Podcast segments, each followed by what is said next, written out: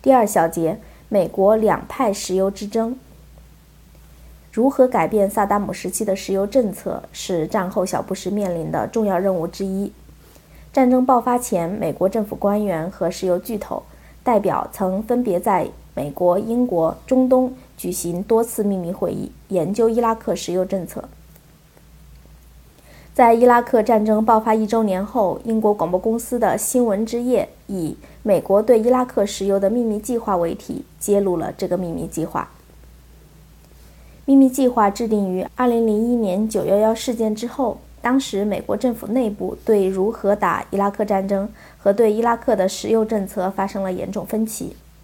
在小布什入主白宫之后不久召开的一次秘密会议上，国防部。国务院高官和石油巨头高管就美国对伊拉克的石油政策提出了两个截然相反的方案，一派是国防部，另一派是国务院和石油巨头。国防部的计划叫新保守派方案，国务院和石油巨头的计划叫实用主义方案。新保守派方案坚持伊拉克油田全部私有化，即把全部油田出售给私人。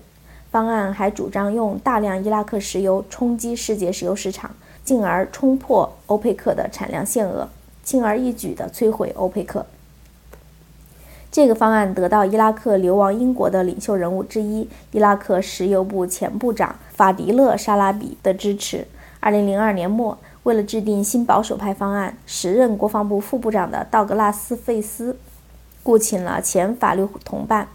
麦克莫布斯协助他成立了能源基础设施计划小组，研究美国对战后伊拉克石油的对策，并决定聘请哈利伯顿子公司、凯洛格布朗鲁特公司在美国入侵伊拉克之后承担伊拉克石油工业的相关工作。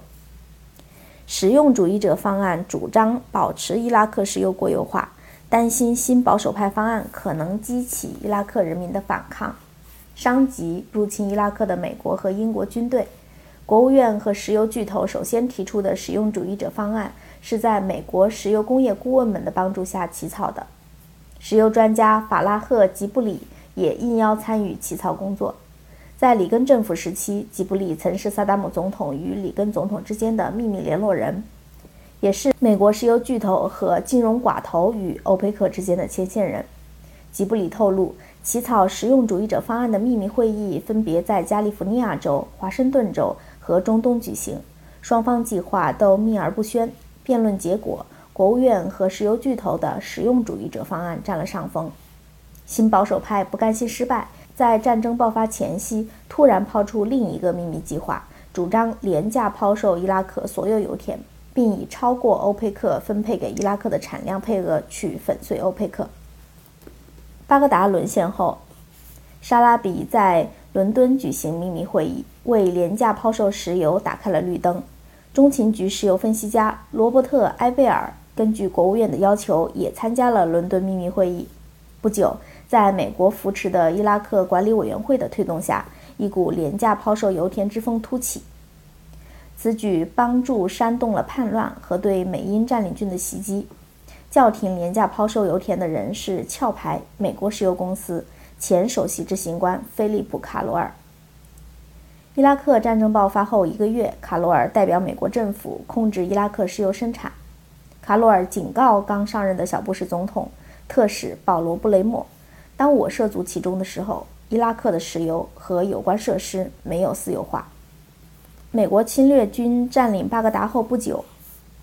贝克公共政策研究所的能源专家埃米·贾菲也赶往伦敦与沙拉比举行秘密会议，就伊拉克石油前途征求意见。沙拉比同意伊拉克油田私有化，美国石油巨头决定反击，要求贝克公共政策研究所出谋划策。2004年1月，在埃米·贾菲的指导下制定的石油巨头的新方案终于出笼，它是贝克的得意之作。长达三百二十三页的研究报告至今保密，但核心内容是反对伊拉克石油私有化。贝克不仅是老布什政府的国务卿，也是布什家族的顾问。他的律师事务所贝克伯茨也代表布什家族、美国头号石油巨头埃克森美孚和沙特阿拉伯政府的利益。贾飞在回答《新闻之夜》记者提问时坦言，私有化与国有化相比，美国石油巨头更喜欢国有化，因为国有化能防止俄罗斯能源私有化教训在伊拉克重演。苏联解体后，禁止美国石油公司投标获取它的石油资源。贾飞说，新保守派的新计划要把伊拉克石油公司在内的全部石油资源实行私有化。毫无疑问，美国石油公司绝不会热衷于这个计划，因为它将把美国石油公司排除在伊拉克石油交易之外。另外，美国石油公司也不喜欢任何试图破坏欧佩克的计划，因为他们必须关心油价。